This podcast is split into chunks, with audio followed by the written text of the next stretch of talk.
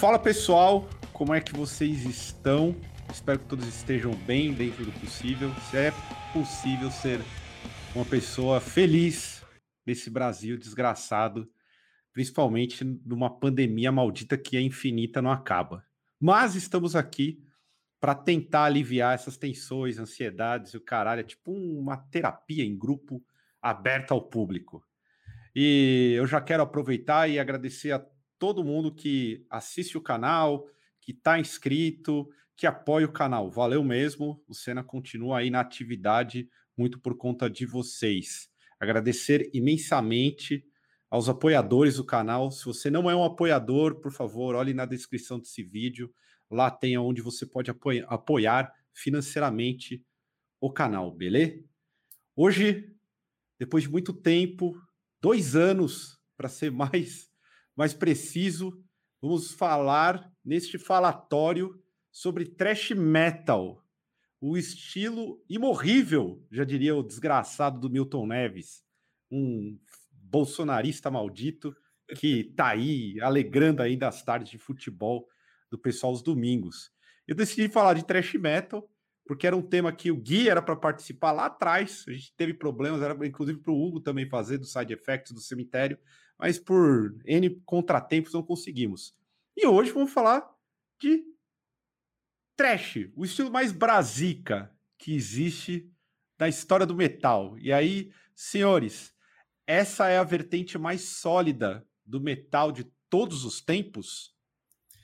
Cara, eu acredito que o thrash metal ele, ele tem muito, assim como acho que vários estilos, o heavy metal também eu faria esse, esse comparativo, tem é, fãs de, de muitas gerações ainda acontecendo, né? Então eu acredito que ele se solidifica assim, né? Por mais que outros estilos tenham engolido ele nos anos 90, como é o caso do próprio new metal, assim, mas eu acho que o thrash tem, tem aí boas bandas que continuam né? Por mais que flertam em outros estilos, continuam aí fazendo o trash aí, como ah, depois a gente vai comentar sobre algumas, mas eu acho que tem um, uma base sólida do trash de fãs e de bandas que ainda é, levam essa bandeira aí que eu carrego desde os meus, sei lá, 15, 16 anos aí.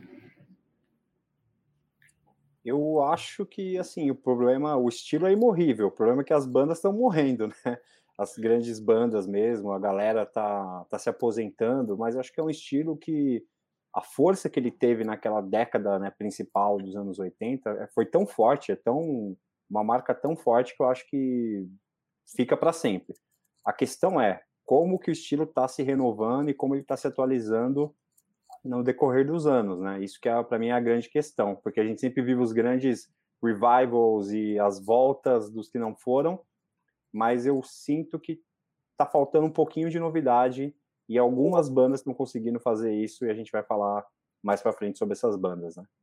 Aliás, por falar em novidade, você que está vendo pela primeira vez o canal, chegou pelo clickbait do título, eu, tenho, eu nem apresentei a mesa porque os caras já são da casa, mas temos o Gui do Surra, uma das bandas de trash punk mais famosas, são os famosos aqui, os caras que manjam do trash, e o Bruno, meu parceiro de desalmado aí. Então, para quem não conhece, são os parceiros aí que estão sempre no canal, o tanto o Gui quanto o Bruno. E, caras, assim, o começo de tudo, vocês conseguem lembrar? Teve uma banda embrionária antes do Metallica, que nós vamos citar mais à frente, que fez vocês, assim, do tipo, pirarem uma época? Porque aqui a gente é tudo uma parada mais posterior, né? Não, não, não somos tão jovelhos assim.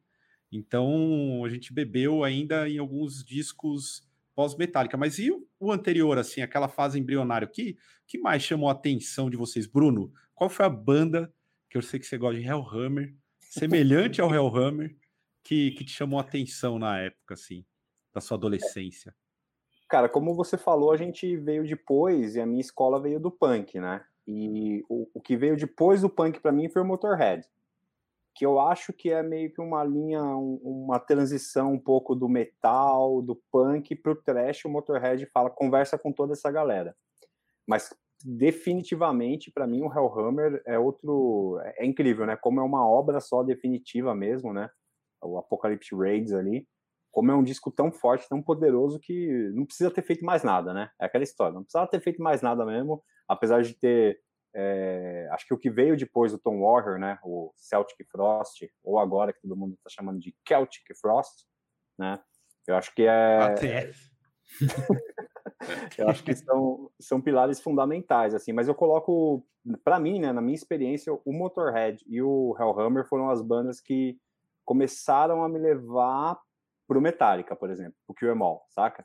Foram essas bandas que começaram a me apresentar o caminho que dava para ser um ter aquela pegada do punk, mas ao mesmo tempo ser bem tocado e ser mais agressivo ainda que o punk. É, na minha experiência, cara, eu já venho aí, comecei a escutar metal, mais escutando aí Iron Maiden e aí outras bandas aí desse, que é o New Wave of British Heavy Metal, que é uma das, né, um dos pilares fundamentais também do que veio a ser o thrash, né? E aí eu acho que eu poderia citar duas bandas que já tocavam meio que mais rápido do que a média. Eu acho que o Halloween, né, e que, que ele já tinha uma pegada bem trash, o Blind Guardian também. Eram duas bandas aí que eu lembro muito de escutar o Tokyo Tales, que é um ao vivo do, do Blind, Guard, do Blind Guardian, quando o Hansi Kirsch ainda tocava baixo, que o negócio era mó porrada, assim, se for ver, é um power metal bem pra frente, assim. Então eu lembro essas duas bandas, e claro, também, posteriormente, o Motorhead, eu acho que toda essa atitude que o Motorhead traz pro, pro trash, ela, né, é um negócio transformador aí, eu acho que essas duas escolas eu acho que são seminais aí o thrash metal na minha experiência. E tem outras coisas também que a gente sabe que influenciaram o trash, né? O, o próprio Venom, mas o Venom eu, eu, venho a escutar muito depois, depois até de escutar Metallica e as, e as grandes é, e as grandes bandas de trash, né? Então, quando eu comecei a escutar som, foi mais nessa nessa linha aí do New Wave of British Heavy Metal para o, o speed metal também, né? Então você vai, né? Você vai flertando aí com, com diversas coisas ali, o próprio Metal Church, essas bandas que são seminais ali de meio que tocar o que o Iron Maiden tocava, só que mais rápido e mais agressivo.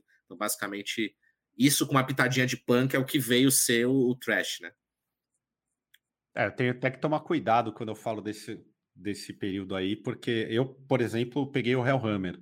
Né, foi a primeira a banda mais crua que eu peguei assim, e isso posteriormente ter ouvido Metallica e tudo mais.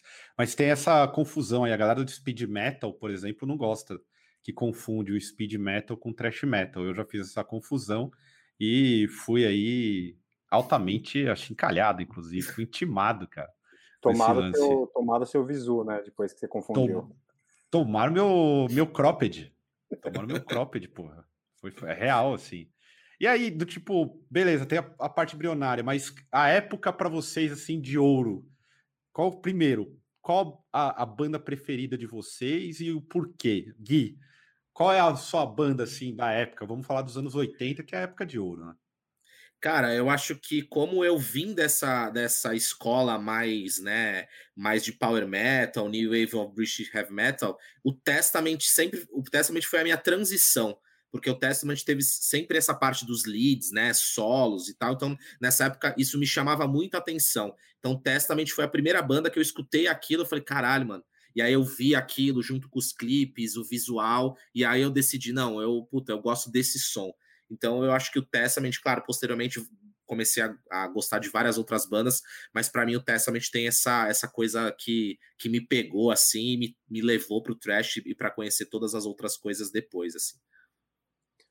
Cara, para mim, como bom brasica, o Beneath the Remains, para mim, é, o, é, a aula, a Bíblia, e é o meu disco, assim, os meus discos favoritos de todos os tempos.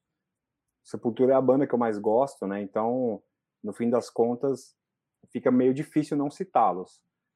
Porém, eu tenho um disco para mim que não precisava ter sido feito mais nada depois dele e tá escrito para mim o que é o thrash metal nesse disco que para mim é o Kill Em All do Metallica, apesar de não uhum. ser o meu disco favorito do Metallica. Mas tudo tá ali para mim. A estética, o som, a velocidade. Não precisava, não precisava ter sido feito mais nada.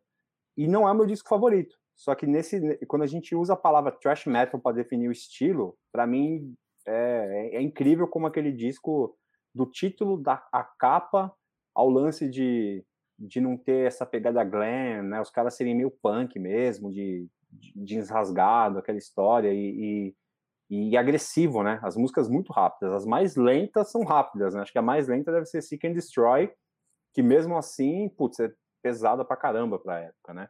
E acho que tudo isso vem muito da influência que os caras tinham ali do, do Motorhead, né? E, e acho que é importantíssimo atribuir ao Dave Mustaine, né, que depois veio né, ali no começo do Megadeth, essa, essa, essa estética do estilo. Para mim é, é, muito importante ele na, na construção do que foi o Kill do Metallica.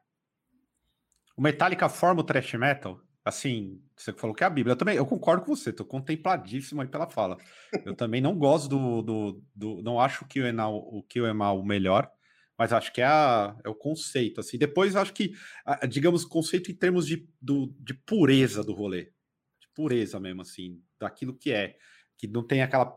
O Slayer vem com uma proposta ainda bebendo no, numa escola meio Destruction, o Sepultura também com o, o próprio Bestial Dev Devastation e o Morbid Virus tem um lance mais death metal. Agora os outros caras não. O Metallica ele vem com uma parada mais densa. Tem o Exodus também. Pô, o Bonded by Blood para mim é talvez o, o, o, meu disco predileto da época.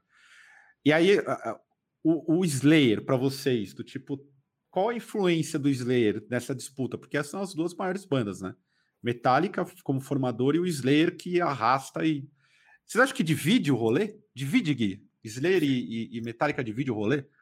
Cara, eu acho que, na verdade, o Metallica ele foi a banda que conseguiu o primeiro, o primeiro grande deal numa gravadora e depois que viram o tamanho disso, todas as outras bandas, né, que estavam em volta, né, Metallica era uma do, das bandas que estavam acontecendo, então várias coisas aconteciam ao mesmo tempo, a galera era tudo vizinha e tal, então Metallica consegue esse primeiro deal numa gravadora e outras bandas começam a conseguir, né, e aí o, o Slayer, eu tava vendo, né, e, e pesquisando um pouco, eu acho que ele, como você falou, né, ele tem essa essa essa parte de estética muito muito diferenciada. E também, cara, para mim com o com o Raining Blood, eles colocam ali o que é ser agressivo, né? Então, em termos de visual, então eles eles pegam tudo e é muito mais exacerbado, né? Então, é, tinha aquele negócio que o trash ele era um contraponto ao glam metal, né? Então, ah, puta morte aos posers. Então tinha todo esse lance assim. Eu acho que o, o Slayer é, eles usavam maquiagem para mais para chocar. Então, eu acho que é isso para mim não divide, as coisas se somam, até porque as bandas, né, entre elas, cada uma era de um lugar, então a gente tinha o Exodus na Bay Area, aí o, o, o Metallica que vai para São Francisco, mas também tem essa região de LA, depois a gente tem o, o, o crossover e também o próprio Anthrax né, na região de Nova York e tal. Então tudo estava acontecendo muito ao mesmo tempo, essas bandas trocavam muito e tal. Então acho que cada uma tinha o seu estilo e estava despontando a sua maneira, mas realmente o Slayer coloca o que é ser pesado, e eu acho que também influencia todas essas outras bandas aí que vêm nessa proposta mais flertando um pouco, é mais próximo do death metal, né? Então é, é muito a raiz, o embrião do que muitas coisas vão acontecer logo depois aí nos anos 90 do death metal aí nos Estados Unidos tem influência do com certeza do Slayer, que tem o, um dos melhores álbuns de thrash com toda certeza que é o Raining Blood até hoje, né? Putz, com certeza, assim. E, mas é interessante que se você vê que o Running Blood é uma evolução é, nesse lance de agressividade, né? Porque se você pegar o, o Show No Mercy, ele tem muito mais essa pegada meio que de um começo de death metal, né? Que lembra bastante coisa do Venom depois, né? Tem essa, tem muito dessa pegada. E eu citei o Cure All porque eu, é muito, eu acho muito louco que num disco de estreia eles já vieram com tanta raiva, assim. E no caso do Metallica, o amadurecimento musical deles foi diferente, né? Eles foram flertar com outras coisas, fazer balada, fazer música épica. E o Slayer não. Eles amadureceram no sentido de, não, a gente vai ser a banda mais agressiva. No Raining Blood tem músicas ali que você pega o encarte e você fala, impossível caber esse tanto de letra numa frase, né? E o Tom Araya faz caber, é muito rápido, é muito agressivo. É, eu acho que não divide, mas eu sinto, ao menos assim, eu vou pass passar minha perspectiva na época que eu comecei a escutar. A galera que escutava Slayer tinha um sentido de pureza, sabe? Não, puta, eu gosto do Slayer, que são né, a, a, banda uhum. mais malvada, mais não sei o quê. E o Metallica, a galera já via meio que como uma banda que no segundo disco só tinha uma balada, né? Já tinha feito o Black.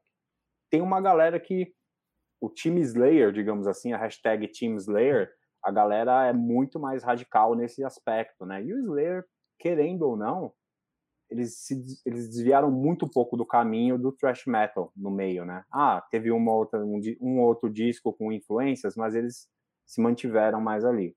Eu acho que se tem um pilar que sustenta o estilo igual, o Emol para mim é o disco, né, que define. Mas a, o Slayer é a banda que é um pilar que sustenta o negócio, que mesmo quando o bicho tava pegando de, de grunge, de new metal, de qualquer coisa que seja, o Slayer tava lá, então você tinha certeza que ainda você podia confiar neles mesmo de bermuda. Pô, interessante que o Gui citou uma banda, caras, que eu, eu e o Bruno normalmente nós comentamos sobre ela e temos que ela é a, uma das mais injustiçadas, é o Testament. E do tipo, dessa época, eu, eu tinha feito a lista e tinha esquecido o Anthrax. Eu fui ouvir o uhum. Anthrax depois de muito velho, assim. É, o Anthrax, para mim, é uma, uma das bandas, é, digamos, mais relevantes do, do, do, estilo. Acho que o Anthrax com. Como é, é o Among Us? É isso? Among the Living. Among the Us é um jogo. Among the Living. Among the Us é um, é um jogo, porra. É, ele, é um, ele, é um, ele é um disco que, tipo, dá uma certa continuidade ao que era o Kill, o All? Cara, eu acho que são coisas bem diferentes, porque até eles é, geograficamente estavam bem distantes. Mas né? digo então... em termos de pureza. Pureza, assim, porque eu digo dos riffs, porque o, o, o Metallica uh -huh. tem um, uma. O Slayer não, não é a mesma pegada. Mas eu digo uh -huh. da, da, da, palhetada, cavalgada. Era uma coisa tipo. Não sei o, se o, o Scott Ian consegue trazer isso. É, o que eu acho que o, o Anthrax tem, eu acho que também que, que deixa isso um pouco mais próximo ao Metallica, né? É, é o fato de ter um vocalista cantando com, com mais melodia, diferente das outras bandas do, né, do, do Big Four. Então, o Joey Belladonna era um cara, né, que que cantava muito, que cantava de verdade, então a, a, gente até vê isso, e também os guitarristas eram muito bons, mas eles representam até geograficamente uma outra cena que eu acho que tem uma outra importância. Scott Ian é um cara que ia em muito show de hardcore, e New York estava, uhum. né, na época, a cena de hardcore estava muito, muito efervescente. Então, o Anthrax faz os primeiros shows junto com, com o Suicide, ou com o DRI, e dá treta e, e, e briga. Então, eles, eu acho que a eles é atribuído esse lance de tipo assim, eles serem os caras meio que tipo despojados no visual. Então, eram os caras, é o que os caras falam, né? Tipo assim, era o seu vizinho ali aproveitando e curtindo e aproveitando aquele momento com a galera. Então, eu acho que o Anthrax tem essa é, esse lance aí de ser aí o, é, o, o os pais do que vi, veio a ser o crossover, né? Então, até para juntar essa galera, mas eu acho que melodicamente tem essa, essa importância muito grande aí do Belladonna como vocalista é, para juntar um pouco dessas coisas, né? E aí, falando um pouco de Dave Mustaine, né? Que eu acho que é, é muito justo falar do cara aí, que ele tem influência em, sei lá, três das quatro bandas do Big Four né? Então, que se for ver, o Kerry King tocou no Megadeth também.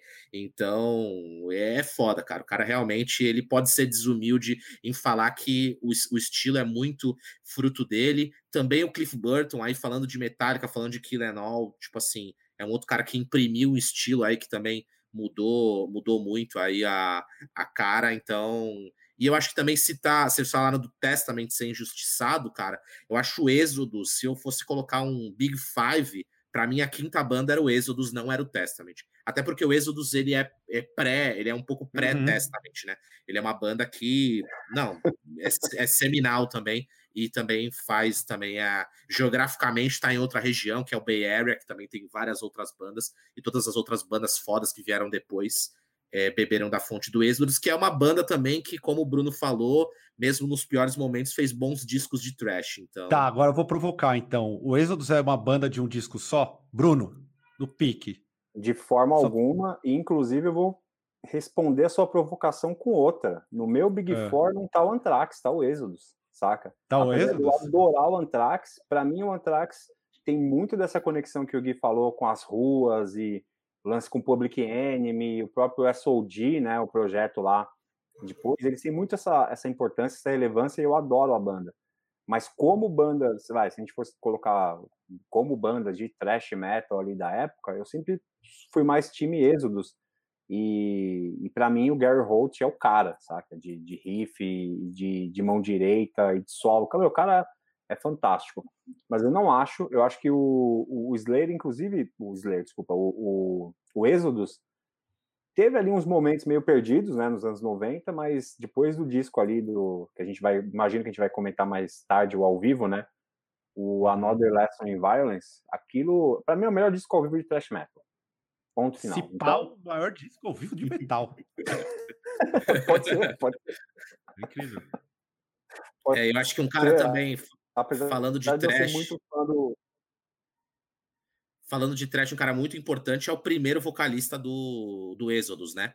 O Paul Baloff, que é basicamente a personificação do que é o trash. Então, ele é um cara muito importante, um cara que não seguiu na banda depois, porque ele era muito louco, ele era muito trash pro, para a proposta da banda que queria ser grande, um cara que gravou um, um, disco, mas que é eternizado, que é o Paul Baloff, que é um maluco grandão, cabelão, muito foda, assim, cara. Eu acho que o Exodus tem, tem a sua consistência. Depois, aí nos anos 2000, lançou muitos bons discos. E o Gary Holt também não, não precisa nem falar. Depois veio tocar no Slayer aí, né? Então, um cara realmente que, que é professor aí de todo esse estilo.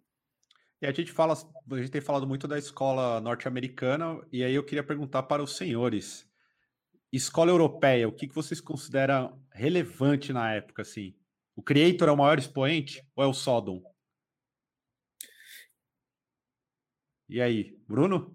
É, cara, eu acho que o Creator é o maior expoente, isso não, não tenho dúvidas, mas eu gostei, sempre gostei muito do Destruction.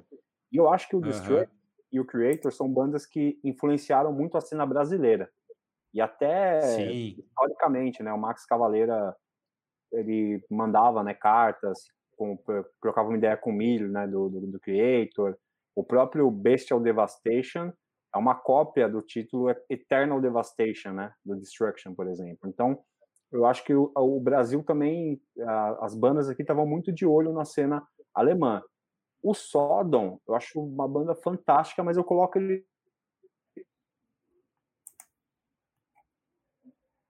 Ixi, o Bruno travou.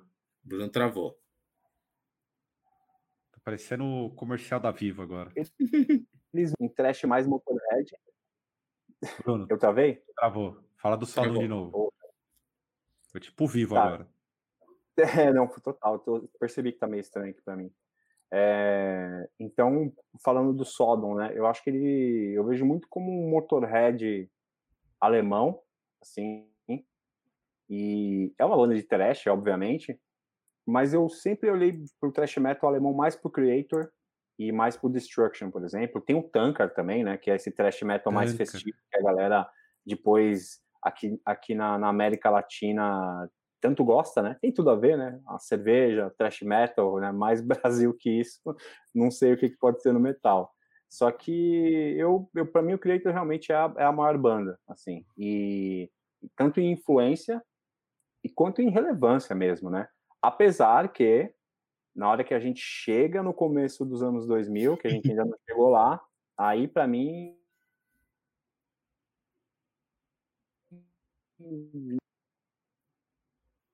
Repete aí, Bruno. Dos anos 2000.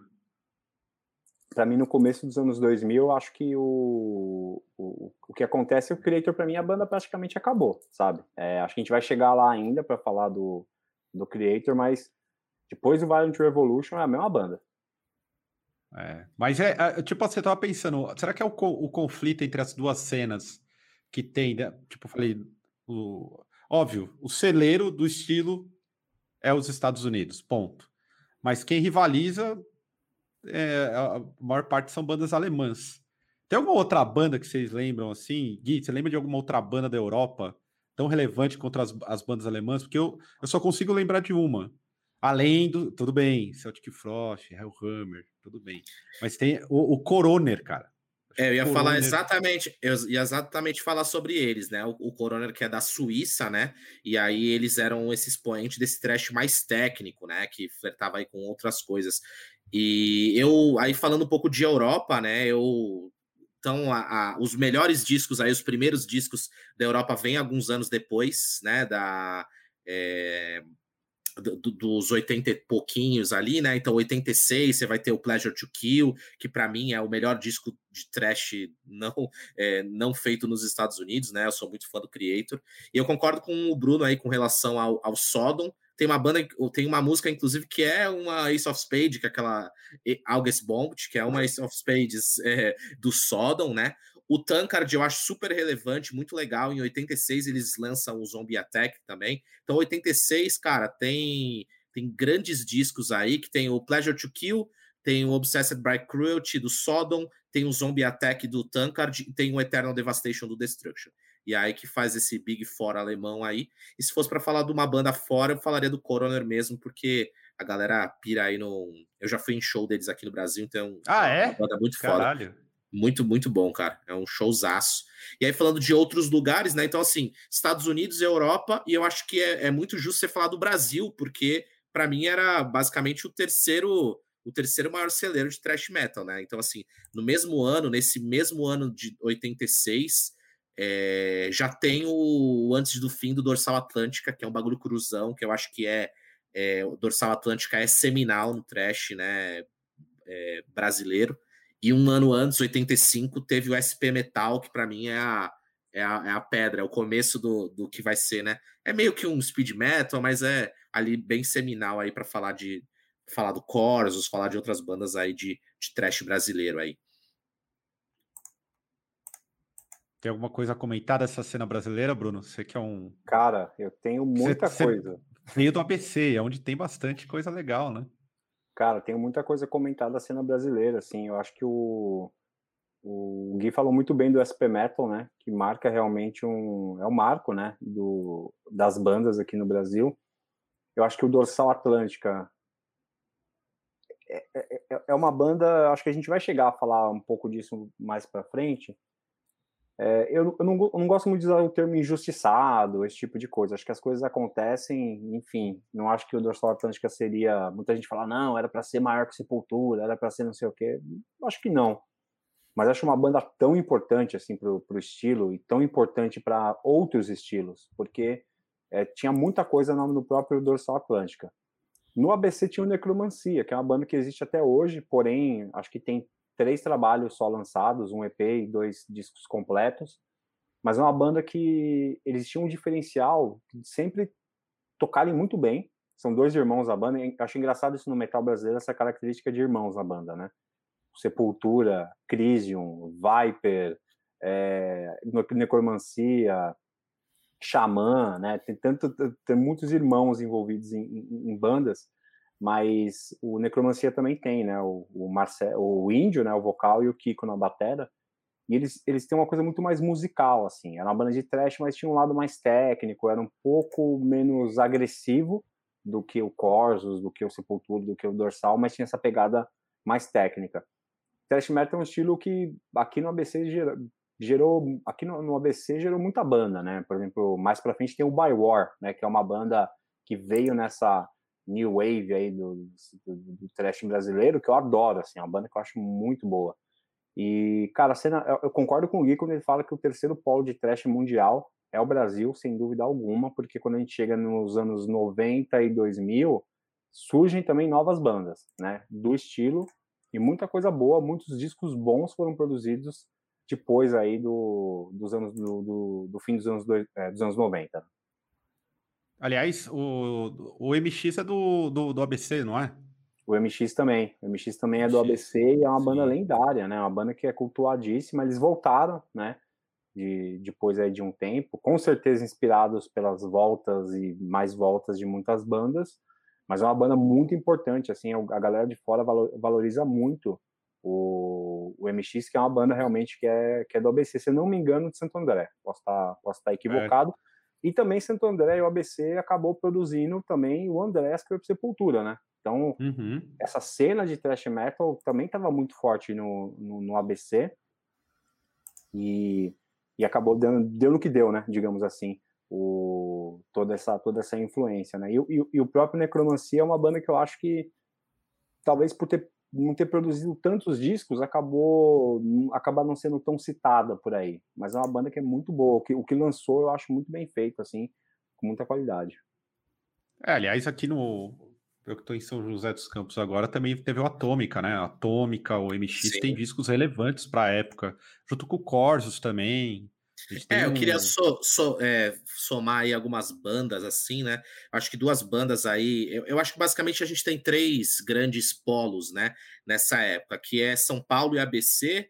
É, a gente vai ter o Rio de Janeiro, né? Que é onde tem aí principalmente o Taurus e o, e o Dorsal Atlântica, e a gente tem Minas aí, né? Que, então, assim, as bandas que eu queria citar aqui, né? A gente tem o Antares, Mutilator, que são uhum. bandas muito fodas, o Chacal, né?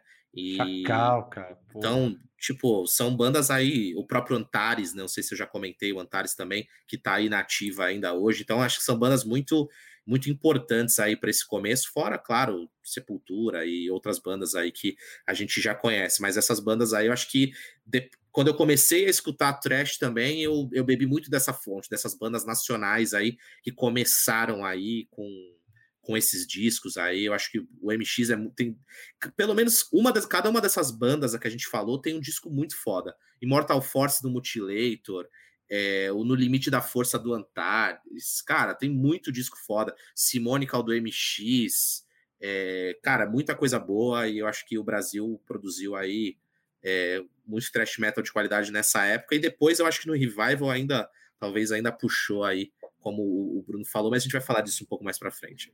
Aliás, aproveitando para a gente passar e sair dos anos 80. Bruno, suas três bandas prediletas dos Estados Unidos.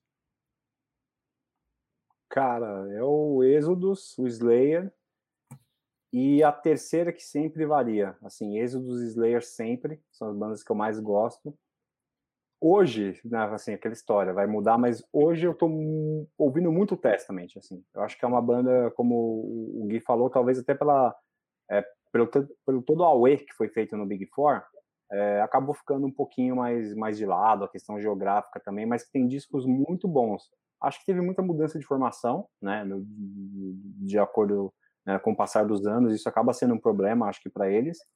Mas eu hoje eu vou colocar o Testament porque é o que eu estou escutando mais. Só que Slayer e Exodus nunca saem do, do meu top 3. Gui, seu top 3 Estados Unidos. Cara, top 3 não falou de um Unidos. monte, hein? É, não, ixi, tem um monte de coisa ainda. Cara, eu vou citar primeiramente o Slayer também, que para mim é. Puta, eu acho que o Raining Blood você tem que escutar pelo menos uma vez por semana para você se manter é, funcionando. Eu vou também citar o Testament por, por conta toda essa dessa questão aí, dessa importância que teve para mim. E eu vou citar o Suicidal Tendencies, que para mim também, quando eu, né, tipo assim, comecei a, a, a, escutar mais hardcore e tudo mais, e toda essa, essa relevância, com menção honrosa pro Anthrax, que também não, não, né, essa coisa de trash de bermuda, visu, boné. Então, isso quando você é jovem, isso impacta muito, né? Então, para mim, quando eu comecei a olhar aquilo, eu falei, puta, isso aqui me representa, isso aqui tem a ver com o Brasil, saca? Tipo assim, tu meter um bonezinho, uma bermudinha, isso tem a ver com Santos, com praia, o Suicidal Venice e tal. Então, acho que isso também é, contribuiu muito para mim aí pro, é, para falar desse top 3 aí. Eu vou falar o meu rapidamente, hein? E vou excluir o Slayer. O Slayer tá cortando, tô curado do Slayer. Vou colocar o Metallica, o Anthrax e, e o Exodus. Para mim, são as três prediletas depois de velho, porque é, eu entendo que nas características do thrash metal que mais me agradam é aquele rifão palhetado, sujão e não coisa meio rápida demais, não. Eu gosto do, da pegada mais cadenciada. Agora vamos para Europa, para fechar a Europa.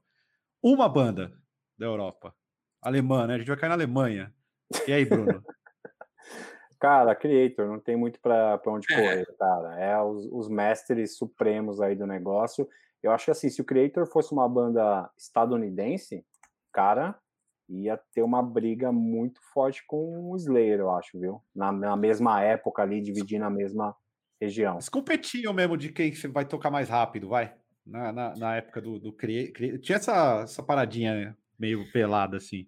É, eu também vou citar o Creator e também pela importância que eles, que eles têm até pro death metal. Então, assim, o que os caras fazem ali nos primeiros discos aí, no Pleasure to Kill, e depois daquele é, Terrible Certainty, cara, aquilo ali é proto, proto grind, assim, tá ligado? É muito rápido. Até hoje, inclusive, a gente tocou aí, último show que a gente fez, que a gente fez uma live, a gente tirou um cover de Creator. Cara, é difícil pra caralho, é muito rápido. Eu já fiz, fui em muitos shows também do Creator, uns dois ou três, e ainda é impecável. Então, uma banda da Europa é Creator, com toda certeza. Eu vou ficar com o Sodom, só para contrariar aí, porque eu conheci o, o Angel Reaper quando ele veio para cá, eu era adolescente. Ó, o, o Agent Orange é um puta álbum de trash, assim, dos melhores que tem. Eu não. Inegável Sim. que eu escutei muito o Sodom também, achei muito foda. Mas o Creator, pela proposta, eu acho também incrível. Colocar, vou colocar o Sodom por um. É que o thrash metal, meio que pra mim, é um pouco emocional. Mesmo não ouvindo mais tanto o estilo. Ainda tem um, aspecto muito emocional. E a, tira o Sepultura. Esquece Sepultura. Não tem Sepultura Metal Nacional. As bandas, duas bandas brasicas, assim, que vocês falam, porra, essas aqui eu tô mais identificado da época. Cara, Dorsal Atlântica, para mim, é, em primeiro, é uma banda que eu gosto muito, assim, banda do coração mesmo. E, putz, aí o, o segundo lugar é muita gente brigando, assim. Eu vou falar do Corsos, porque eu acho que eles lançaram muitos discos bons na, na década. E, cara, eles, famoso, estão aí guerreiros do metal mesmo, né? Apesar de tudo que aconteceu, tentaram mudar o som, mas eles, eles apesar das mudanças, a essência do thrash metal estava ali. Assim, todos os, os, períodos que eles mudaram, tentaram fazer um som um pouco diferente, a essência estava ali. E eu acho que no período ali nos anos 80, cara, é muito, é muito importante o que eles fizeram é, acho que pela cena de São Paulo, né, também, já que eu tô aqui, né, em São Paulo e tudo mais, era, o pessoal até brincava, né, o Slayer brasileiro, até eles tocavam, no primeiro disco ali tem cover do Slayer ao vivo, né, Evil Has No Boundaries, é, mas eu acho que são essas duas bandas para mim, Dorsal e Corsos. Cara, eu falaria do Dorsal também. Escutei muito o Antes do Fim, Depois do Fim, que foi uma regravação que eles fizeram. Uma das minhas primeiras camisetas de metal era do Dorsal Atlântico, então aquilo, puta, tem uma tem essa questão emocional aí que o, que o, que o Caio falou. E eu citaria o Atômica, cara. O Atômica, para mim, é uma banda no Brasil fazendo. Um... Se eles fossem dos Estados Unidos, o Atômica era, era outra banda, assim, porque é muito avançado para a época, assim, é muito pau a pau com o que estava rolando na gringa como um todo, assim, que foi o que o, o, Sepultura veio a ser também, mas eu acho que realmente o Atômica aí, aquele clipe do Death Razer, cara, é um negócio que quando eu vi eu falei, nossa, é isso, saca? Então, é, Dorsal e Atômica. É, vou colocar no meu aqui o Dorsal e o Corsos, mesmo concordando que o Atômica estava mais avançado mesmo. Do tipo, mas o, o Corsos acho que tem uma relevância, não sei, né? Por ser mais de São Paulo e tudo mais. Agora, é, e o dorsal pela simbologia. O dorsal é, é simbólico demais com, com Pô, o trash foi. O, foi o Carlos Vândalo que falou pro Igor parar de usar a camiseta com a suástica, pô. Que, que, é, é. que é algo, algo importante. É um cara que era, pô, era, era o professor da galera, saca? Tipo assim, ô, oh, rapaziada, vamos. O cara que, pô, tinha uma ideia na frente, assim, sabe? Então, e. Eu recomendo, recomendo fortemente que vocês procurem no YouTube aí o clássico Pau no Cu de Deus, né? Aquela versão ao vivo lá que, para mim, é a melhor música não gravada da história. Sim. Pois é, eu, eu acho que para a época o Dorsal também ele, ele representou muito, assim, era um. Era, aliás, se você gosta de Dorsal, vai ver o Biografias do Capiroto do Dorsal Atlântica aí, tá aqui no canal, que é bem legal. Bom, vamos sair agora dos anos 80 e vamos, vamos andar, caminhar. Vamos para 2000, porque a década de é. 90. Aí eu vou, a provocação aqui é a seguinte: o, o, período de 94, que eu acho que o último disco de thrash metal aí que não é tão impactado pelo grunge é o Divine Intervention do, do Slayer. Acho que ali é o, o fim. Depois a gente inicia aí pelo menos oito anos no período nebuloso. O, o Brasil foi um, um, um, lugar que de resistência do trash? Quem resistiu nesse período aí do trash metal para vocês no mundo? Cara, eu acho que a, a, os que melhores, um dos melhores resistiram, né, até a, a, chegada aí do, né, do Roots, basicamente foi o Sepultura que continuou fazendo, acho que álbuns nos anos 90 ali, né? Porra, o Arise é, é dos anos 90, né? 90 aí, quanto? 91 ou 92? 91. Um ou dois? 91. 91, 91. Então, então pode, né? Então, a Rise 91, dos melhores discos de trash. Então, acho que te, no começo dos anos 90 ainda teve muita banda fazendo aí, mas, cara, de 94 para frente tem cada, cada coisa. As, é, o próprio mercado, né? Então, assim, as gravadoras começaram a, a sair, o dinheiro começou a sair, então essas coisas acabaram levando muitas bandas a fazer, cometer atrocidades aí. Então, eu não consigo nem citar muitas bandas que se permaneceram ali. Tem banda, eu acho que teve banda que fez melhor em parar de tocar nessa época é, do que realmente tentar fazer um negócio muito muito diferente, assim, sabe? Ô, é. Bruno, a pergunta agora é provocação mesmo. O, o Pantera e o Sepultura são responsáveis direto por jogar o trash no lixo, porque o, o Sepultura ainda em 91 tem o Arise, mas o Chaos AD já saiu fora. Beleza, é um outro é um outro, um outro thrash metal, é o grande disco do Sepultura, mas já sai fora. E o Pantera também, é, eles chopinham o Exorder e, tipo, trazem elementos que não tem, exceto o Cowboys from Hell, que é thrash metal em essência, depois os caras acham uma outra dinâmica e abandonam, assim, aquele trash que a gente conhecia, não preciso nem falar do Metallica, que também com o Black Album joga fora, é, é, o Black Album ele é muito pop, né? É a Beyoncé do metal, assim. Mas para você, você acha que Pantera e o Sepultura contribuíram para deixar o thrash metal nesse limbo aí? Acho que contribuíram, mas eu acho que tem o fator death metal também no meio, que é o seguinte, quem gostava de escutar som extremo, é, sei lá, escutou Arise, pô, super extremo tal. Só que aí vem Cannibal Corpse, Morbid Angel, essas bandas, quem gosta de escutar música rápida foi pro death metal, assim, desencanou. E a galera vai ficando mais velha, vai ter esse processo aí de amadurecimento musical, e vai querer testar outras, co outras coisas, como o Creator testou e tudo mais.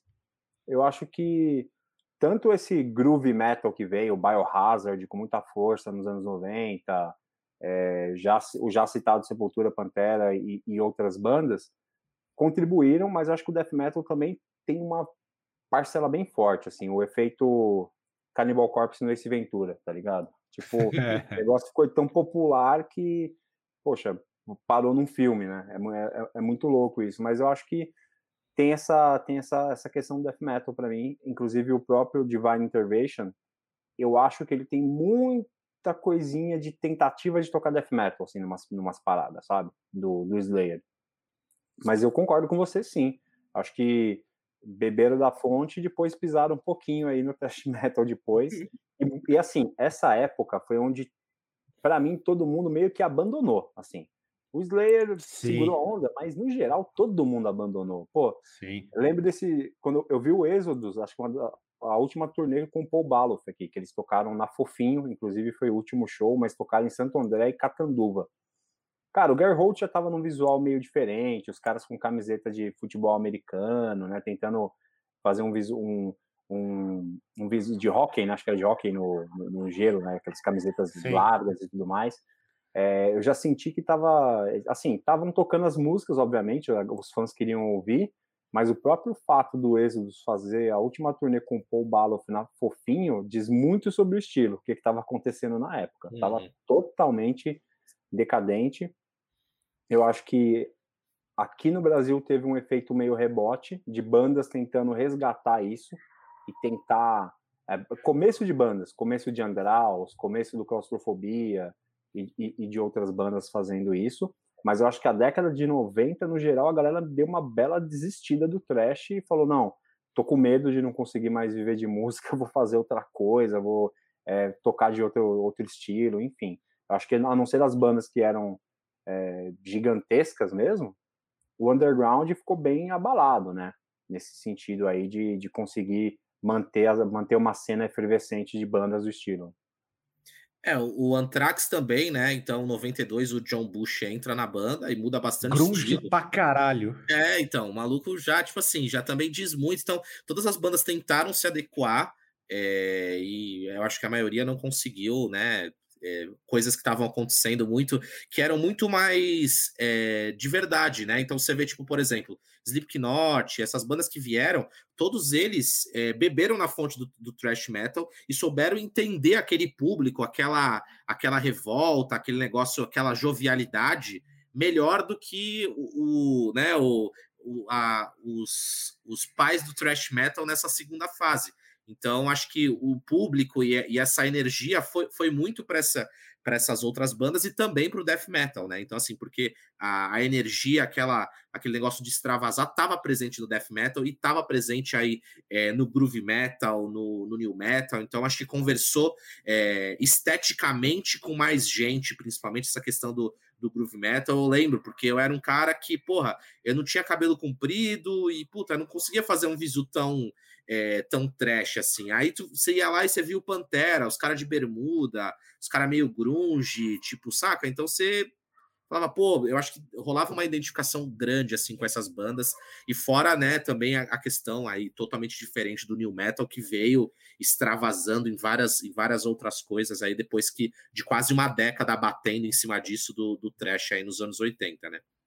Eu tenho uma teoria que o new metal é o metal tocado por quem não gosta de metal. É aquele cara que gosta de umas bandas de metal, uma outra ali, mas ele gosta mais de Duran Duran, de Pest Mode, gosta de umas outras paradas, tá ligado? Porque, inclusive, nessa época, 2001, que o Slayer lançou o God Hate Us All, que não é um disco de new metal, mas é um disco que tem uma pegada mais moderna, uma parada mais, né, uma, uma influência mais moderna no som, eu acho que eles acertam em muita coisa nesse disco. Agora, no fim das contas, para mim, é, eu acho que ela desistiu, de verdade, assim, desistiu de, de investir no thrash metal e tentou mudar o som da forma que, que era possível, né? O Anthrax acho que é um dos grandes exemplos, o Corsos aqui no Brasil é um exemplo também, eu lembro o Pompeu de Dread no, no Monsters of Rock lá, meio Jonathan Davis. KZS, então, né? O KZS também. Eu acho o KZS o melhor disco do, do Corsos. Que é a época do que a galera tava saindo. Tipo assim, teve um período meio que de vamos resgatar, que era o Biohazard, que o Bruno mencionou, tava em alta, e eu lembro que o Corsos bebeu nisso, assim. Uhum. Eles beberam demais. Eu acho o disco mais legal do, do Corsos, assim. E é meio que, eu tipo, gosto. é um abandono. É um abandono. É, tipo, foda-se o trash. Vocês Agora conseguem é lembrar de alguma banda que, nesse período aí, vamos lá, 93 até os anos 2000, alguma banda de trash metal da época, que veio dos anos 80, que conseguiu, de fato, é... conseguiu, assim, de fato, fazer um disco de trash metal bom. Sem influência de grunge, de new metal eu não tô tentando lembrar. Ah, nem, ó, ia citar o Machine Head. Não, Machine Head não encaixa. Machine Head é a banda que puxa pro hardcore também. Putz, cara, cara, deve ter um disco, mas assim, se você. É, com certeza tem algum, alguma coisa bem produzida, Achei. mas bem no coração. Lembrei, ah. lembrei, lembrei. A banda que fez um disco maravilhoso. O Demonic do Testament. Que já era uma pegada pro death metal, ah, mas que manteve, é. manteve a raiz do thrash metal. Era 97, então, cara. O, o, o Testament, eu acho que eles, né? Foi a época do câncer do, é, do Chuck Billy.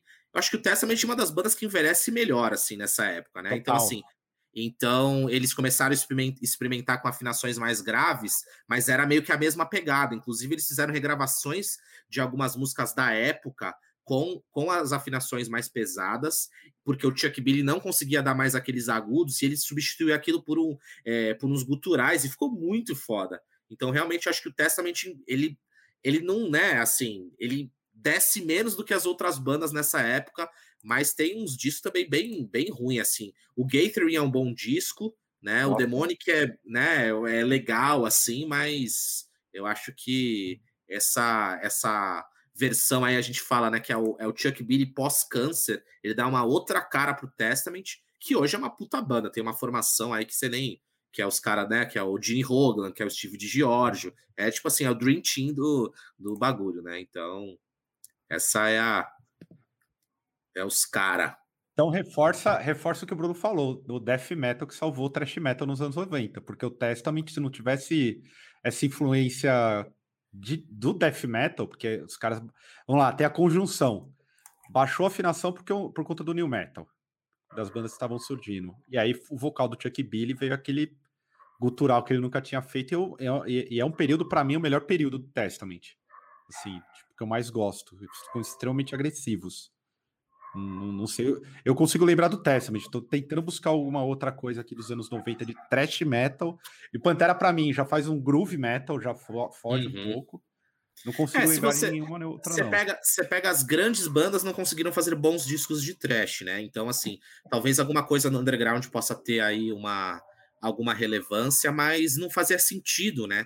Fazia sentido você, você fazer aquilo, né? Então, acho que eu acho que fica aí uma, uma lição de casa aí para todo mundo aí colocar nos comentários um bom disco de trash nos anos 90, é, é. de bandas de qualquer lugar do, do mundo. Eu vou puxar pelo coração mesmo, eu não lembro, assim, não lembro mesmo. Tipo, as bandas que eu gosto lançaram discos bons, mas assim, uma um disco com essa estética thrash metal que a gente estava comentando dos anos 80. Eu não lembro de nenhuma banda. Que até o fator que eu brinquei com Slayer de Bermuda, né? Que é quando eles vieram pro Monsters of Rock em 98. Eu lembro que teve isso virou comentário. Tipo, a gente mandando carta na Brigade xingando. Porra, mano, o cara tocando é. de bermuda, não pode. Falei, meu, mudou, mudou de, de, de forma muito forte, tanto que o, o, disco menos trash ou talvez mais diferente do Slayer é produzido nessa época, que é o Diabolos em Música, né? Que eu não acho um disco ruim, é, mas obviamente é um disco que não emociona igual os outros, né? Mas é, até o Slayer bambiou ali, deu aquela bambeada. É, e nessa época foi produzido o, a gente brincou, né, o disco, o melhor disco ao vivo de todos os tempos, que é o, que é o do Êxodos, que também não é nada novo, né? Também é resgate do passado, é para para agradar a galera que tava com saudade de ver a banda, mas de coisa nova, no, assim, que, que me marcou, não lembro de nada, absolutamente nada. Que eu, eu tenho opinião que assim, ó, o, o, o grunge embaralha o rolê. Vamos lá, cronologicamente, o Metallica estraga o rolê, o grunge embaralha tudo, o New Metal afunda. E aí, para mim, quem, quem resgata o rolê todo é, é quando galera, o, o New Metal começa a enfraquecer. E aí vem uma parada mais do black metal, do satanismo. Lembra? A época que todo mundo queria, todo mundo queria abandonar o catálogo da Zap de se vestir igual um clubber e, e, e, e voltar às origens do metal tipo satânico. E aí eu pergunto, quem das bandas antigas, a gente já tá entrando no, dos anos 2000, quem resgata o bagulho? É o Testament ainda? Antes, porque depois a gente tem uma geração de bandas aí que surge, aí vem, a, vem o revival. Mas as bandas velhas volta também. Ou foi o Creator?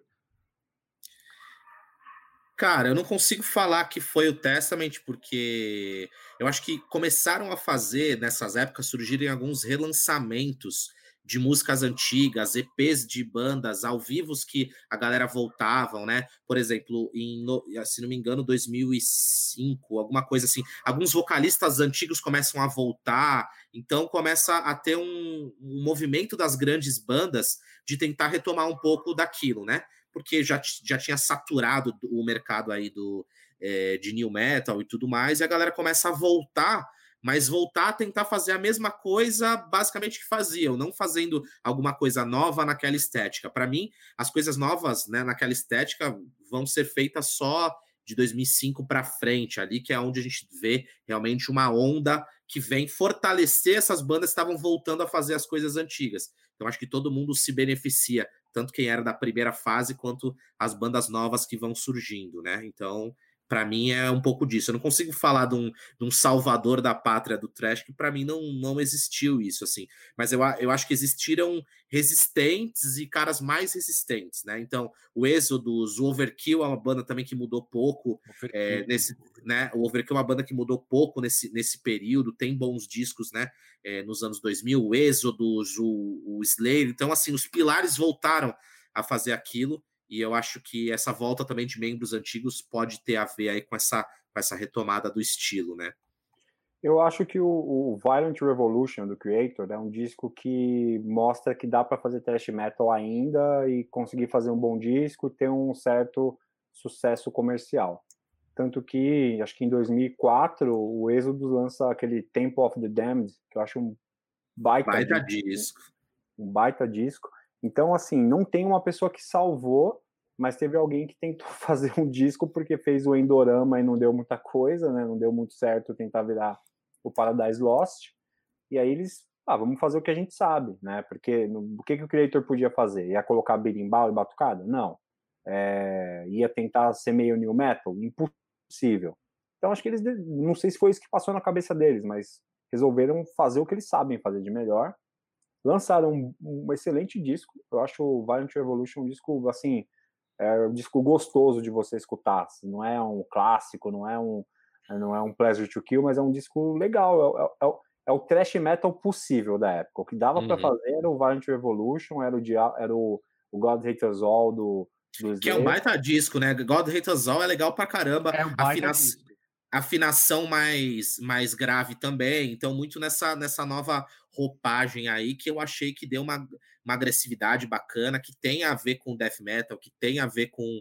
É, que tem a ver também com, com a questão do é, do new metal, de descer afinação, então acho que são bons discos, e os discos que vêm depois do Creator são bons também, né, se você for ver, que é o Any of God, aí 2009 Hordes of Chaos, esses discos mais modernos, assim, é, então os discos do Testament desses últimos anos são muito bons também, né, então são os discos do Exodus também, depois do Temple of the Damage, que é um puta discos também são bons. Então acho que nessa época as bandas voltaram aí para o eixo, somado a toda a efervescência de um, de um, novo modelo, novas bandas aí bebendo nessa, nessa fonte. E aí o que o Caio falou sobre esse lance de, de ser cru e tudo mais, eu acho que aí pega muito ali do Hellhammer, do comecinho do Slayer, essas coisas assim que tem essa essa parte aí bem crua, onde existe também um retorno, porque eu acho que existe um uma, um teto de produção, superproduções, grandes produtores fazendo disco de new metal,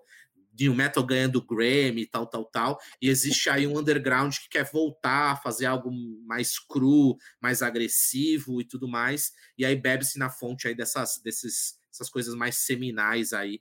É, até do, do thrash metal aí, principalmente Slayer, Hellhammer, essas outras bandas aí, para para surgir aí. Aí onde começa a surgir também é o que a gente chama aí do Black Net Trash, né? Que é um trash que flerta um pouco com black metal, que tem bandas muito fodas. Eu gosto muito daquele Aura Noir, que é uma banda muito bacana. Então, tem, tem bandas muito legais. O Absu também, que é uma banda nessa pegada. Então, eu acho que surge essa essa micro micro cena aí do Black Net Trash, que é algo muito legal assim. Ô, Bruno. No... Não, só queria pode falar, pode... Só quero complementar esse lance do, do, do uhum. All, que eu acho que é o, é o trash que era possível ser feito. E eu sou um baita defensor aí desse disco. E eu acho que ele ajudou, de certa forma, a inspirar muita banda aqui no Brasil, que estava meio perdida, não sabia se fazia new metal, se fazia hardcore, se fazia trash, a achar um caminho também, achar um caminho de tentar fazer um, um certo resgate. E a gente também tem que entender que tem o um ciclo de gerações, né? Uma molecada vem surgindo e começa a redescobrir as bandas antigas e volta a ter esse interesse, né? Que acho que é onde a gente começa a falar agora dessas novas bandas que fazem thrash metal parecidas com as bandas dos anos 80. Bruno, qual dessas bandas, dessa nova leva, essa nova geração que é que você fala, caralho, tem uma que você citou, você tinha comentado, não falou no programa ainda, mas que, que puxa essa, essa raiz mais é, mais tosca do thrash metal, não é tão não é palhetada, rasgada, é um negócio mais cru. Quem é, Cara, qual é a banda assim que te chama mais atenção na época? Vamos ver se eu vou atender suas expectativas, mas é que eu acho que o Toxic Holocaust é uma é. banda que veio e, e trouxe muito dessa estética. Até no logotipo, que é tipo sarcófago, né? É igualzinho o logotipo do sarcófago a, a, ao lance das palhetadas, ser uma coisa mais, mais tosca, não sei, a produção do disco, não ser essa produção com cara digitalizada, deve ter sido gravado digitalmente, eu não sei, mas não tem essa cara super limpa, tudo trigado, tudo certinho no lugar, não. É um negócio meio trash punk ali ao mesmo tempo. Eu acho que é uma banda que inspirou muita gente a, a acreditar, assim, a acreditar no, no sonho possível do, de ter a sua banda de thrash metal, sonho da casa própria do, do thrash metal, de poder fazer uma coisa que gosta e não ficar sendo não ficar seguindo tendências, né? Porque nesse começo dos anos 2000, acho que a galera tava seguindo o que para onde o vento batia, cara. Se o lance era fazer música com rapper chamava, se o lance era fazer com eletrônico fazia, baixar a afinação, não baixar. E o Toxic Holocaust falou: não, dá para fazer um negócio legal pra caramba, simples e resgatando as origens aí. E mesmo assim, não me soa como uma coisa datada o Toxic Holocaust. Ele soa como uma parada muito honesta, assim. Não, não parece alguém que está tentando ganhar em cima do, do thrash metal. Para mim é uma coisa muito honesta. Dá para ver que o cara ele é aquilo, né? Ele é aqu aquela influência ali. E eu acho que é uma banda muito importante para esse processo aí de retomada do thrash metal aí no, no mundo afora. No mundo ou no Brasil, Gui? Você acha que o Brasil foi uma parada que. Cara, o Brasil foi uma. Eu sou fruto dessa, exatamente dessa geração, né? Então, eu acho que o Brasil foi um grande celeiro de bandas. Depois eu vou falar um pouquinho das bandas do Brasil. Mas se eu fosse também citar uma banda dessa época, eu falaria Municipal Waste. Essa banda, ela é seminal para o que veio a ser esse retro trash. Aí, se você for ver o primeiro EP deles, aí os dois primeiros são de 2003, 2005, e depois o primeiro disco que foi gigante, que é o Art of Parting, é de 2007. Então, o, o Municipal Waste é muito importante. Eu lembro quando eu vi aquele clipe do Unleash the Bastards, que era que tinha um cara pelado subindo numa, numa cama elástica, se jogando na galera. Então, eu falei, cara, é isso. Assim, eu acho que o Municipal Waste ele traz essa, essa essência do Tankard, que é um trash é, falando sobre se divertir, falando sobre zumbi, que são coisas que o, que o Tankard tinha muito. O Municipal Waste traz isso para uma nova para uma nova geração, né? Então, assim, eu que não vivi os anos 80 e eu tinha 15, 16 anos nessa época, eu vivi exatamente essa fase. Isso para mim era muito legal. A energia é a mesma energia que, que movimentou a galera nos anos 80. E isso teve uma repercussão gigante no Brasil. É, então, ao mesmo tempo, aí estavam surgindo é, do. Eu acho que assim, para mim, um split que faz aí é, faz jus a esse período é um split que tem o Violator e o By War, né? Uma uhum. banda de Brasília, uma banda aqui do ABC. Eu escutei muito esse split, eu achava muito foda, para mim é, é, seminal esse lance nessa, nessa onda. E foi a época que eu comecei a frequentar shows. Então a gente tinha os shows do Bandanos, do Blast Trash. Então rolou uma cena, né, que as bandas estão aí até hoje. E aí também despontando o Violator como um dos expoentes mundiais dessa, dessa nova era do trash, né? Então aí você pode falar de diversas outras bandas aí dos Estados Unidos e tudo mais, mas assim, o que chamou a atenção dos gringos mesmo foi o Violator, cara.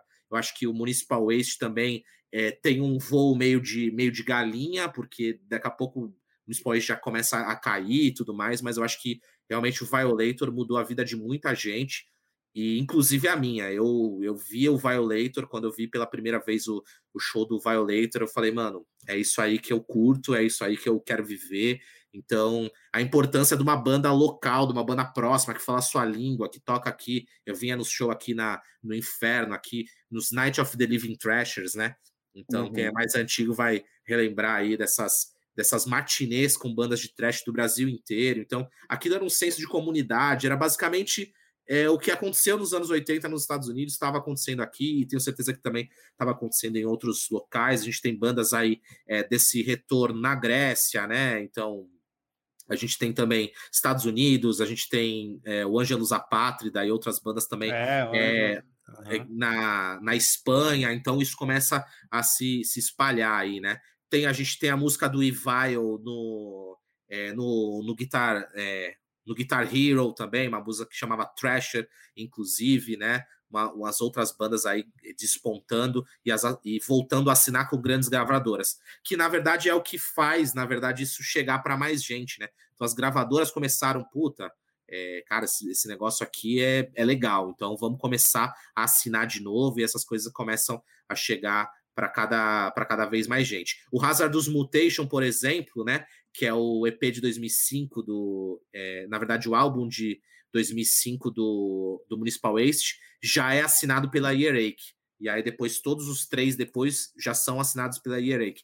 Então aí a Relapse e a Earache começam a assinar com bandas de trash, aí o, o também o Tox Holocaust e tudo mais, e aí é, fortalece esse movimento aí que, que vem aí até os 2012, 2013 aí com, com bastante força aí. Até queria citar umas bandas que eu gostei quando veio esse revival. É... Eu não ouço com a mesma frequência, mas o Bonded by Blood era muito legal quando sur é, surgiu. Tem o Gamma Bomb, que eu acho legal, diferentão. Para mim, a melhor banda dessa safra é a união de, de tudo, assim. Ele compila tudo que é o Warbringer, cara. Eu gosto pra caralho do Warbringer até hoje. O Warbringer é o Demolition, é, são os filhos do Demolition Hammer, para quem curte um, um trash mais, né, mais retão. Então eu acho muito foda. Trash que fala de guerra sempre tem flerta com, com death metal, que é um pouco do, da ideia do Sodom, né? Sodom, se for ver, tinha muito disso, né? Cara, eu ia citar o Warbringer, que é uma das bandas que eu mais gosto até hoje, continuo escutando, eu acho uma banda fantástica mesmo. E você falou do Demolition Hammer, eles fizeram um show no Setembro Negro, destruidor, assim. É uma banda que eu queria ter citado lá naquela primeira leva, acabei esquecendo, mas fizeram putz, um, um show destruidor no Setembro Negro. E acho que isso que você falou, Gui, é importantíssimo, sabe? Ter as bandas do seu local próximas a você que, que te influenciam, né? Você falou desse split aí do Violator com Biowar. Como eu sou do ABC, putz, eu cultuei esse split muito por conta do Biowar, assim, de ser uma banda que tá próxima, sabe? De, de poder ir no show num lugar próximo aqui. E também tinha as outras bandas, né? É que, que o Underhouse foi uma banda que eu escutei muito nesse começo dos anos 2000, né? Que tá claustrofobia também, claustrofobia. Exatamente, tipo, o Thrasher é um disco que eu, putz, eu sei ele de cabo a rabo até hoje, assim, acho que é um disco incrível. E o Underhouse está inativa ainda, né? Fazendo seu Fast Trash, né? Que é essa é, grande Xandão.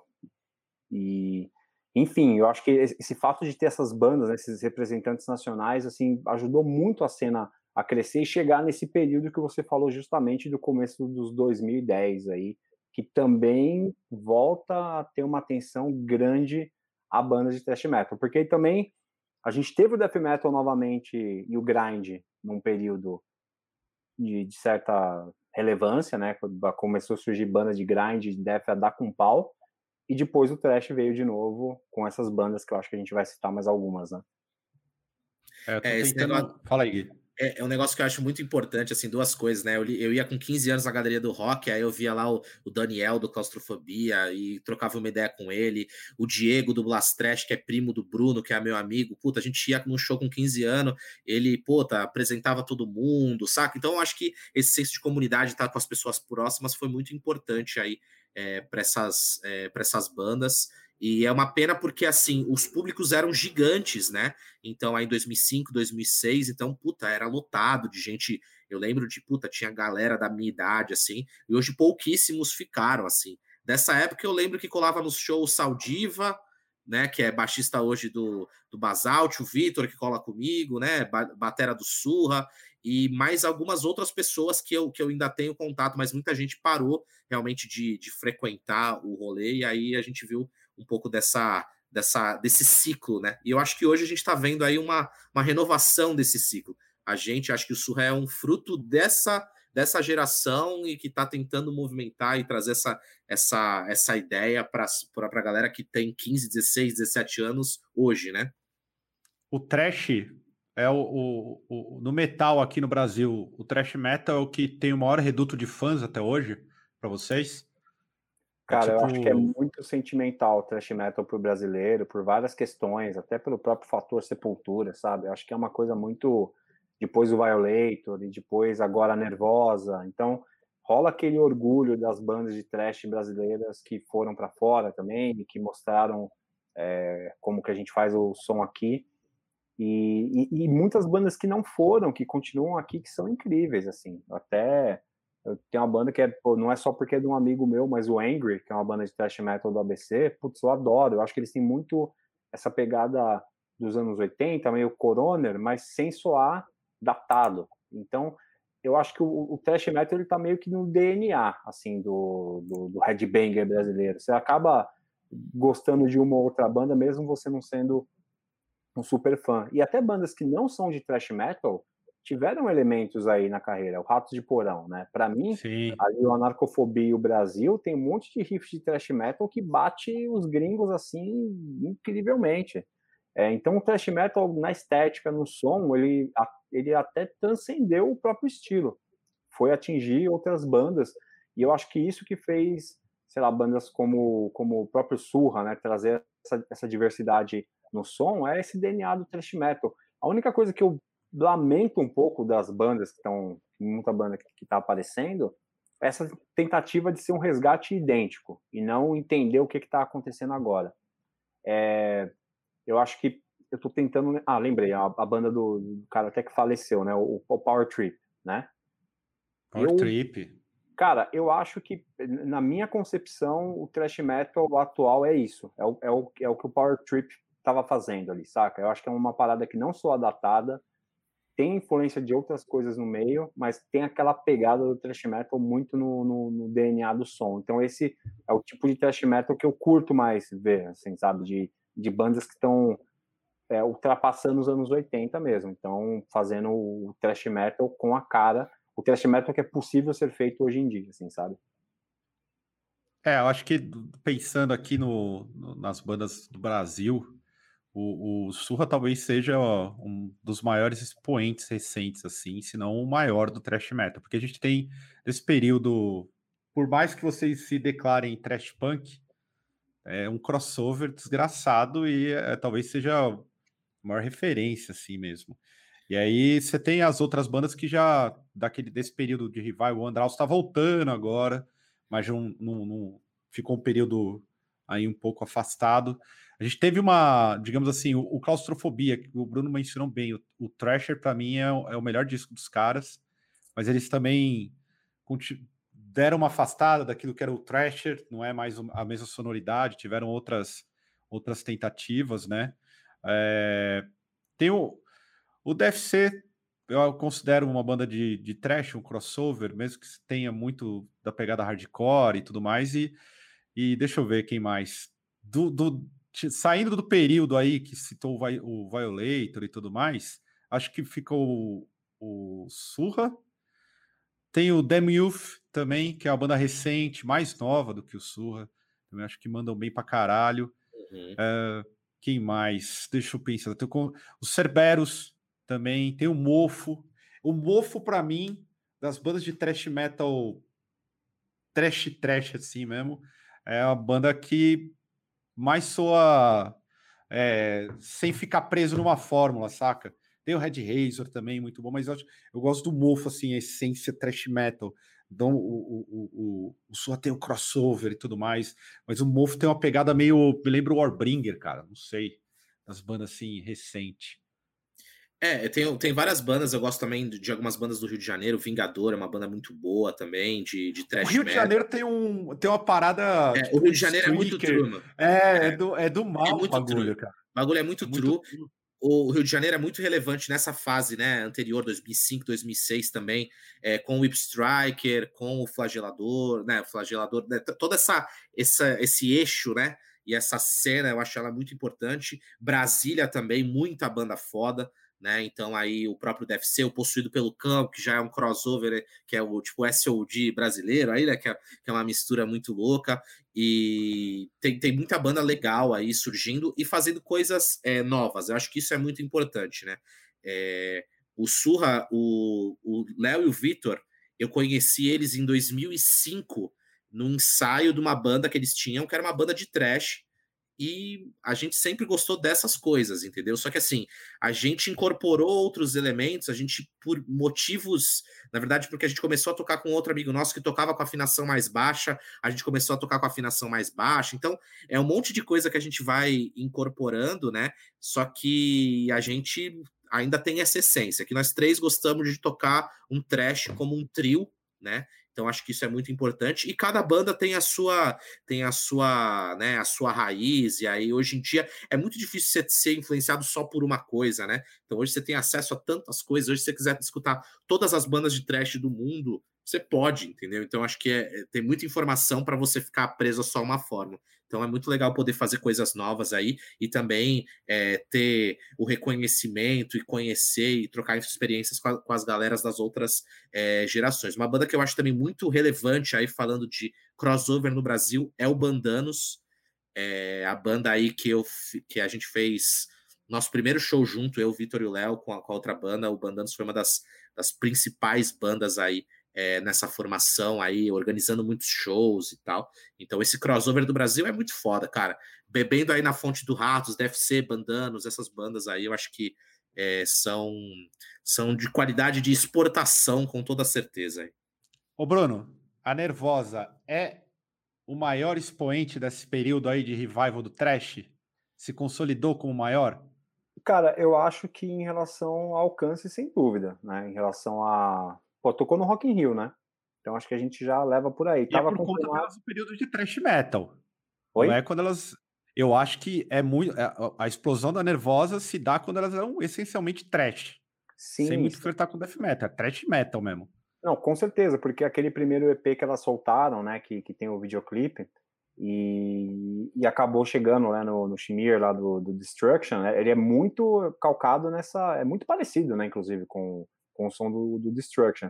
Eu acho que é, no, nesse momento que a gente está, na, naquele momento ali que surgiu, foi a banda que apareceu mais. Não tem muito, não tem nem como, não tem nem outra banda para você comparar brasileira.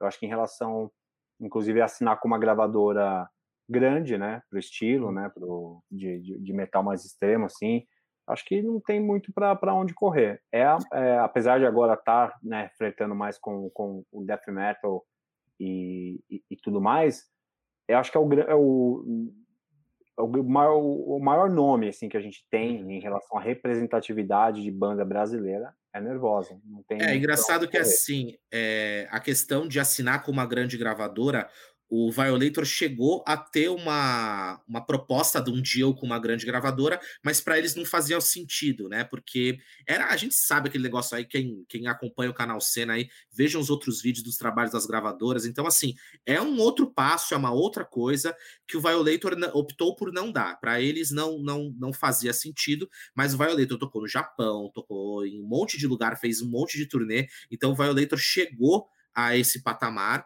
e eu acho que a Nervosa vem e consolida realmente isso, né? É, até porque a Nervosa é uma banda que, que são um pouco contemporâneas aí. É, para quem não sabe, a Fernanda era da classe do, do Vitor na faculdade, então a gente tinha bastante show na mesma época junto, então via muito essa cena 2005, 2006, 2007 acontecer e tinha vontade de montar bandas e tinha o nosso MySpace e tudo mais, e aí eu, eu, eu me sinto muito representado é, pela Nervosa ter chegado aonde chegou, porque são é, contemporâneos nossos, assim, né? Então, eu acho isso muito legal. É, ir para outro patamar aí, né, e alcançar esse, esse mercado internacional com a qualidade e, como o Bruno bem falou, né, esse orgulho que a gente tem aí, todo todo todo headbanger brasileiro tem um pouco de Sepultura, tem um pouco de Nervosa, tem um pouco de Ratos de Porão, essas bandas aí que conseguem alcançar. A gente que já fez turnês na Europa sabe muito disso. Quando você vai à banda brasileira, o cara, a primeira coisa que o cara fala é Sepultura, o cara fala Ratos de Porão. E hoje, nessa turnê mais recente que a gente foi agora em 2018, muita gente já falou da Nervosa e tem falado, tá nos maiores festivais aí. E também aí com com também a, a nova formação e também a formação da cripto, eu tenho certeza que isso só vai crescer e mandar o nosso nome lá para cada vez mais longe aí. E tem uma, uma coisa que eu acho que foi muito importante que você pontuou, que o Caio falou Nervosa nesse período aí de 2012, que, que e você falou do Violator, que é o período que para mim eles lançam o melhor disco deles, né?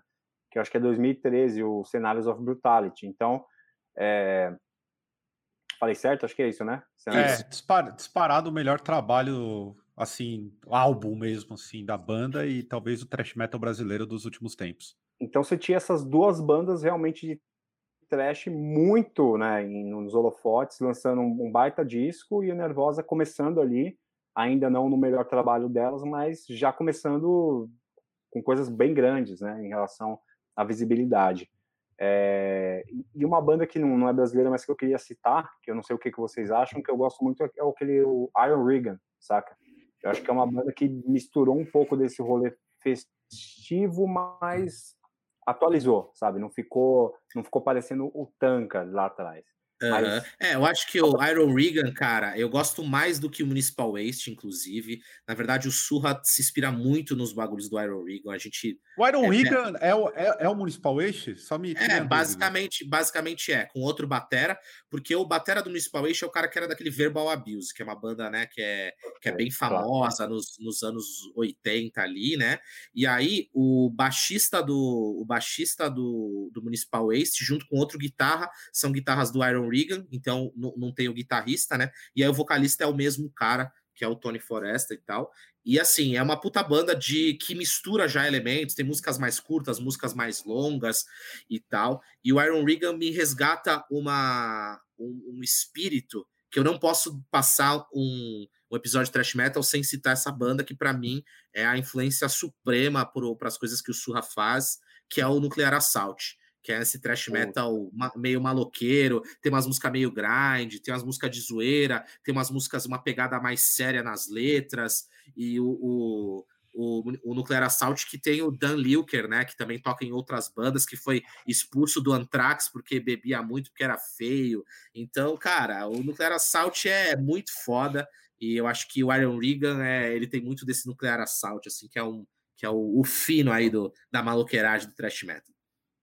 Aliás, para a gente encaminhando já para o final, porque a gente poderia ficar aqui mais 40 minutos, mas o pessoal vai cansar aí. Inclusive, a galera vai soltar comentário falando que o, o trash metal é o lugar onde tem mais fã e onde tem lugar de mais fã chato também. Qualquer vacilo é na canela. Eu queria falar de uma banda que recentemente me reacendeu o espírito do trash metal, que é o Enforced que lançaram um disco chamado Kill Grid, que é incrível, cara. Incrível. Muito é muito bom, assim. Para mim, os caras conseguiram superar, inclusive, o Power Trip.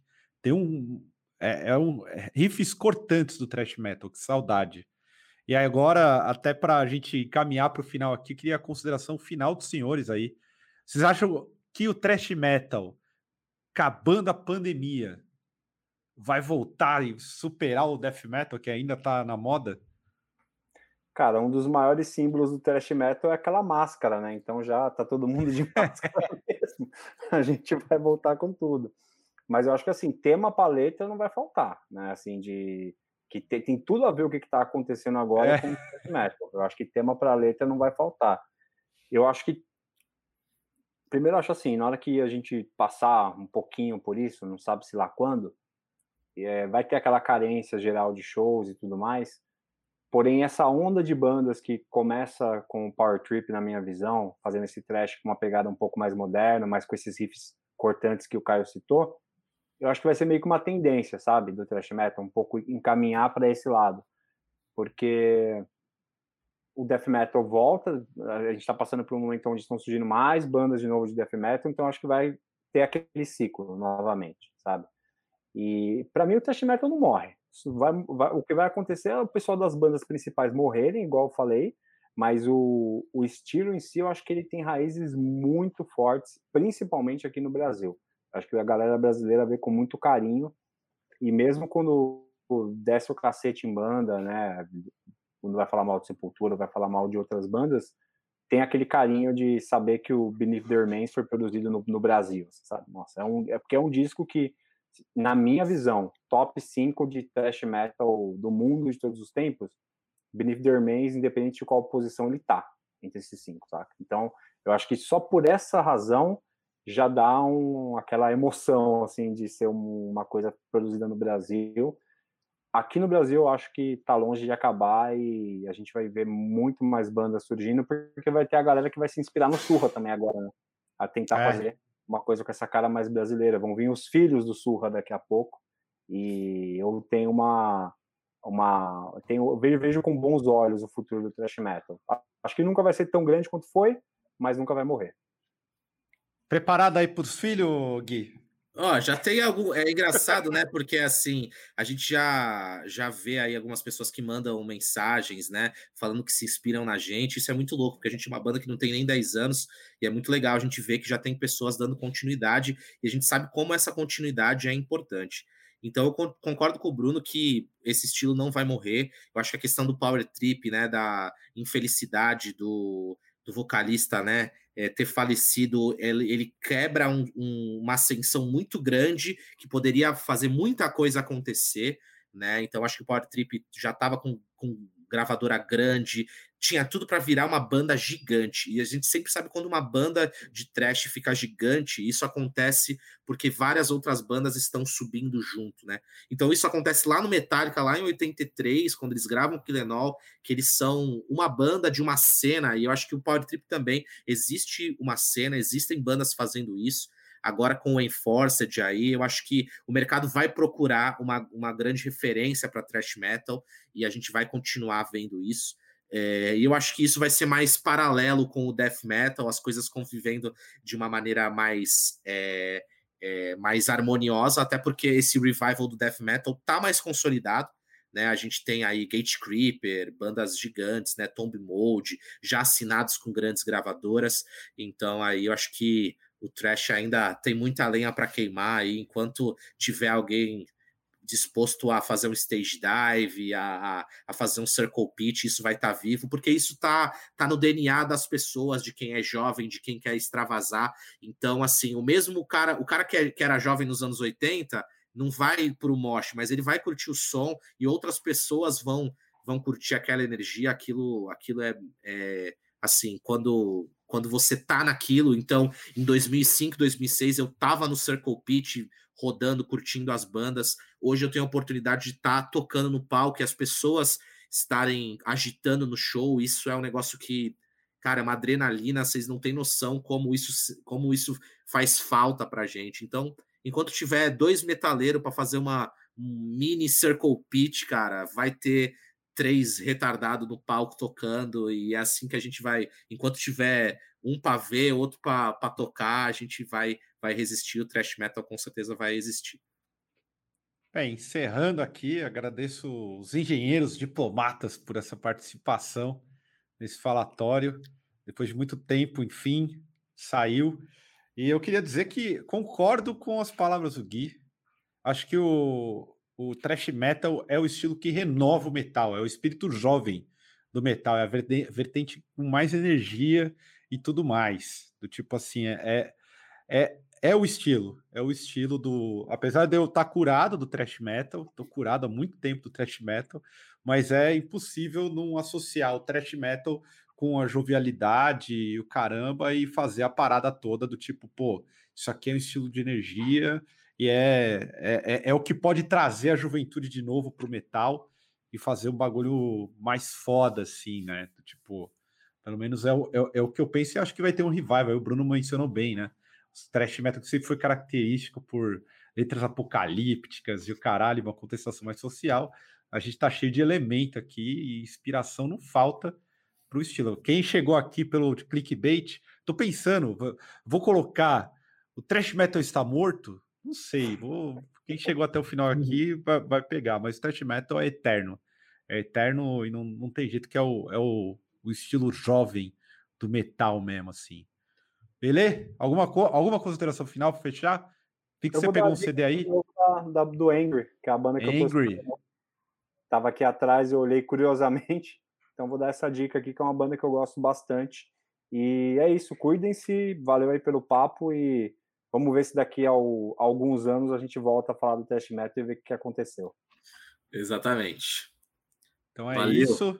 Aliás, querem, querem ter saudades? Aí eu vou deixar o meu disco, eu não falei dele, mas tenho que falar do meu disco ao vivo predileto. Another Lesson in Violence, do Êxodos, 97. Disquinho pra você pular no, no, no, no, sofá, quebrar o sofá, e depois você pega um DVD do Surra, põe no YouTube também e aproveita para quebrar a casa toda, beleza? Então é isso, até a próxima, valeu, gente.